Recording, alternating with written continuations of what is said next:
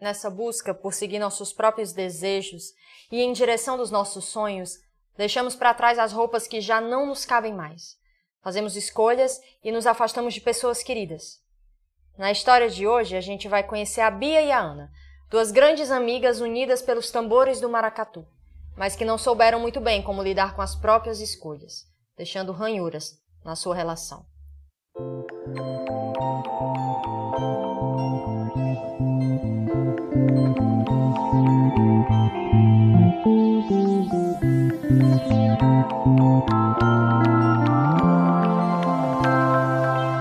Estava numa ansiedade só. Não parava de olhar o celular. De cinco em cinco minutos checava para ver se chegava a tão esperada notificação.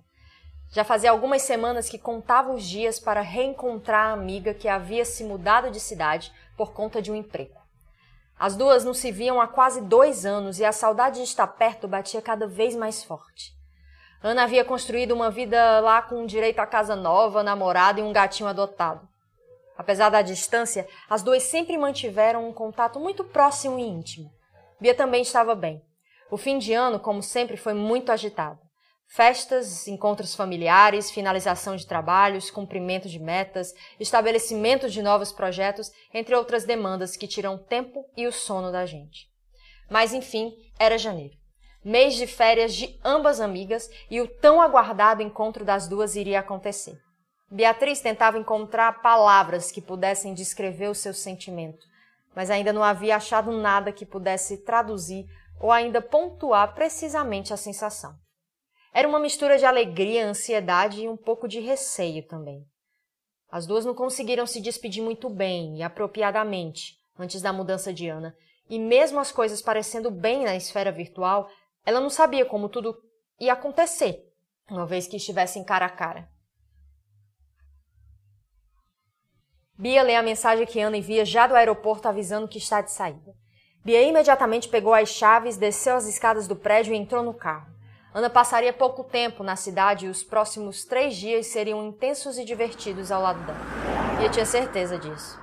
Ela ajusta o retrovisor e finalmente vai ao encontro da sua mais nova hóspede. O primeiro contato entre as duas foi apressado. Buzina, malas no bagageiro, abre porta, fecha porta, cinto de segurança, abraço forte e seguem o caminho da fila de carros que havia se formado do lado de fora até saírem do aeroporto. No trajeto até o apartamento de Bia, elas conversam sobre a cidade, as mudanças que Ana estava notando, aquela rua que segue esburacada, o calor, o céu azul e aberto do Ceará, a saudade de estar em seu lar, a saudade de estarem juntas. Ao chegarem em casa, finalmente conseguem se observar com calma. Ana estava com os cabelos mais curtos e as pontas pintadas de loiro. Mas fora isso, continuava com a mesma cara de garota atenta, com os olhos grandes e redondos. Bia, por sua vez, estava com novas tatuagens, o cabelo mais comprido, liso e ruivo. As duas passaram algum tempo se olhando até finalmente se abraçarem com força. Tudo parecia normal entre as duas, como se nunca tivessem se separado, como se os quase dois anos distantes não tivessem interferido em sua intimidade, como se o ruído da despedida nunca tivesse existido. Bia preparou um lanche para elas enquanto Ana já estava no banho tapioca, cuscuz e suco de caju, o preferido das duas.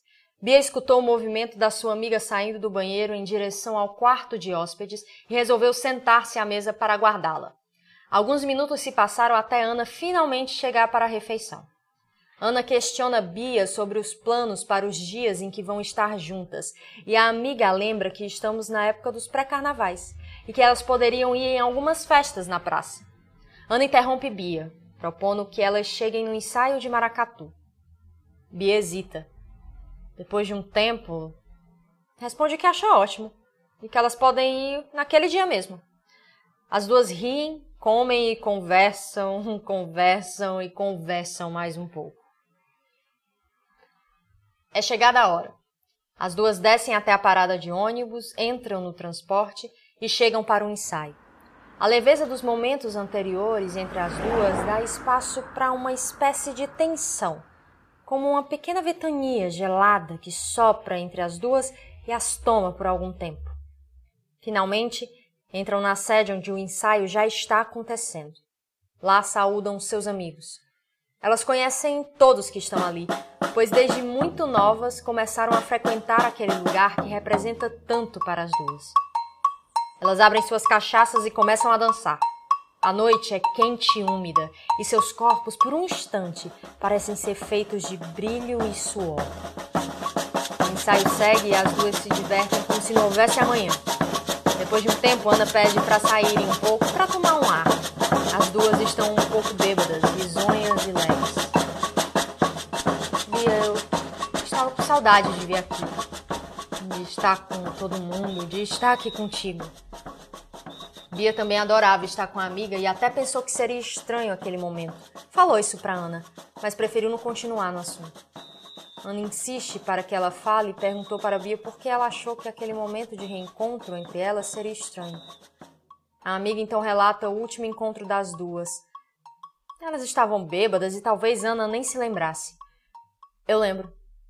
Eu lembro de tudo, diz Ana. Tá bom. A gente não precisa mais falar disso, responde a Bia. Bia, a gente já tá aqui. Fala, vamos. Vamos falar sim. Como eu disse, eu lembro. Eu lembro que disse para você que adorava ir pro Maracatu contigo, que estar aqui simbolizava muito para mim, pra gente. Foi onde a gente se conheceu. Nós crescemos aqui. Nos tornamos as mulheres que somos porque conhecemos as mulheres que ajudam a criar esse lugar. Eu sei que eu falei para ti que estaria aqui de algum modo e sei que não fui totalmente honesta e aberta. Bia interrompe Ana e responde que sim. Ela disse tudo. E depois disse que ia embora para outro estado, para outra vida em dois dias. Menciona que elas se conheciam há tantos anos e caramba, ela não tinha a obrigação de lhe dizer nada, mas dois dias antes. E sim, aquele lugar simbolizava muito para as duas. Mas não só o lugar. Aquele espaço é feito de gente. E foi muito estranho. É sempre estranho para quem fica principalmente nas circunstâncias em que tudo aconteceu. Ficou sobre Bia a responsabilidade de explicar para todo mundo. Muita gente não entendeu. Com duas semanas para o carnaval acontecer, tinha muita gente contando com Ana. A partida dela foi tão repentina, mas somente para aqueles que ficaram. Ana já sabia que a despedida iria vir. E isso irritou muito Bia. A irritou Ana não ter tirado um tempo e ter tido cuidado de os dizer adeus. Bia, me desculpa. Eu sei que devia ter tirado esse tempo. Eu sei que todo mundo merecia esse cuidado, sei de tudo isso. Mas não é algo simples de se fazer. E eu. Eu sei que isso não se justifica, mas eu não soube como me despedir, Bia. Para Bia existiam várias maneiras com as quais Ana poderia ter começado essa despedida. Sabe aquele emprego lá? Então, vai dar certo. Enfim, Discutir sobre isso naquele momento não ia levá-las a lugar nenhum. Bia não queria que aquele espaço se tornasse mais uma vez um lugar de conflito e tensão entre as duas. O ensaio tá rolando. Vamos pelo menos assistir. Eu quero voltar. E acho que o pessoal merece, disse Bia. As duas retornam para o ensaio e tentam se distrair um pouco da conversa de instantes atrás. Após a festa, algumas amigas mostram para Ana como está a sede. Bebem mais cachaça juntas, atualizam um pouco sobre suas vidas e jogam conversa fora. Muita saudade, abraços e beijos apertados. Compartilham memórias dos carnavais anteriores em que Ana esteve presente conduzindo o batuque daquele maracatu. É uma raridade termos uma mulher na frente da orquestra, uma diz. Isso é incrível e muito especial pra gente, outra comenta. A noite se encerra com serenidade e leveza, e as duas amigas vão para casa sem trocarem muitas palavras, além de um dorme bem e boa noite. O dia amanhece, Bia desperta para fazer o café da manhã da sua hóspede, mas se surpreende ao encontrar uma mesa já posta. Ana está sentada no sofá com uma xícara de café em mãos. Ela fala que acordou cedo e não conseguiu voltar a dormir, então resolveu cozinhar para Bia, já que lembra que a amiga gostava de sua comida. Não precisa, Ana. De verdade. Você está aqui como a minha visita e. Ana interrompe e diz que não foi incômodo algum. Na verdade, era um prazer poder reviver certos costumes e adorava cozinhar para a amiga. Ana pergunta se Bia dormiu bem e ela diz que mais ou menos, mas pelo menos não acordou com ressaca. Esse diálogo, na verdade, era só uma introdução para que a Ana manifestasse o seu desejo por conversar sobre o que aconteceu na noite anterior. Bia respira, senta no sofá e diz que sim, que também acha que as duas precisam falar sobre isso. Sim, precisamos. Bom, antes de qualquer coisa, eu preciso te pedir desculpa. E eu sei que minhas desculpas se estendem para todo mundo do Maracatu. Porque apesar de nós duas estarmos lidando com nossas questões pessoais, eu sei que isso envolve todo mundo ali. E o Maracatu em si. Foi ali que nós fomos criadas, Bia, e eu sei disso. Éramos duas crianças quando os nossos pais começaram a nos levar para o ensaio do Maracatu. E foi lá onde você se descobriu, onde eu me descobri e aprendi tanto sobre tanta coisa.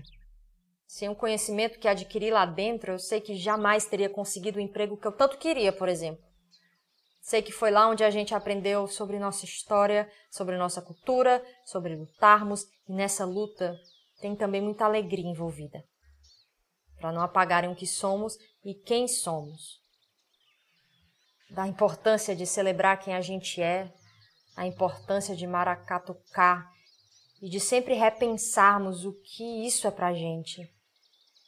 Eu sei que o maracatu corre nas nossas veias e sempre vai correr. E eu sinto muito, eu sinto muito por ter deixado vocês na mão. Eu sinto muito por não ter sabido na época como dizer que eu estava indo embora. Não saber como me despedir de tudo aquilo que representa tanto para mim em tantas esferas.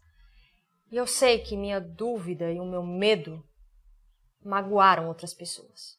Eu sei que te magoaram.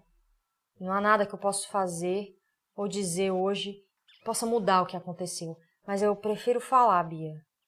Eu preciso falar que é difícil se despedir daquilo que mais importa pra gente. Bia chora silenciosamente enquanto olha para as próprias mãos na mesa posta. A casa por um instante se preenche de um silêncio singular que passeia pela varanda e vai até as camas desfeitas nos quartos. O café esfria, mas ainda enfeitiça a casa com seu aroma. Alguns instantes depois, Bia enxuga as lágrimas e finalmente consegue esboçar algumas palavras. Eu quero que você saiba que, mesmo tendo sido tudo muito repentino, todo mundo ficou muito feliz por você. Ninguém ali guarda remorso pelo fato de você ter ido atrás dos seus sonhos. Todo mundo te adora e ontem deu para sentir isso, eu tenho certeza. Eu entendo o que você diz, Ana, de verdade. É impossível dizer que não sinto sua falta não só no cotidiano, mas nos nossos carnavais. A gente fazia nosso próprio carnaval, né? A gente movia nosso maracatu com muito amor. Mas eu entendo que são os caminhos que levam a gente para onde a gente precisa entrar e estar. E eu fico feliz por ti. Eu te amo e te desejo o melhor sempre. Ana pede perdão por tudo o que aconteceu e pretende fazer o mesmo com todos do maracatu. Apesar de ter se passado muito tempo, ela sente e acha que não é tarde. Bia perdoa e diz que está tudo bem. As duas se abraçam e choram um pouco juntas. O alívio toma de conta do ambiente e finalmente seguem um dia com leveza e tranquilidade. Na manhã seguinte, em seu último dia ali, Ana reencontra seus parceiros batuqueiros para um ensaio aberto na praia.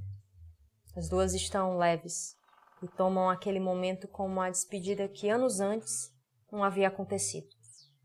Bia usa seu vestido branco, vários colares e um turbante amarelo, e dança vigorosamente ao som do batuque sob a condução de sua amiga.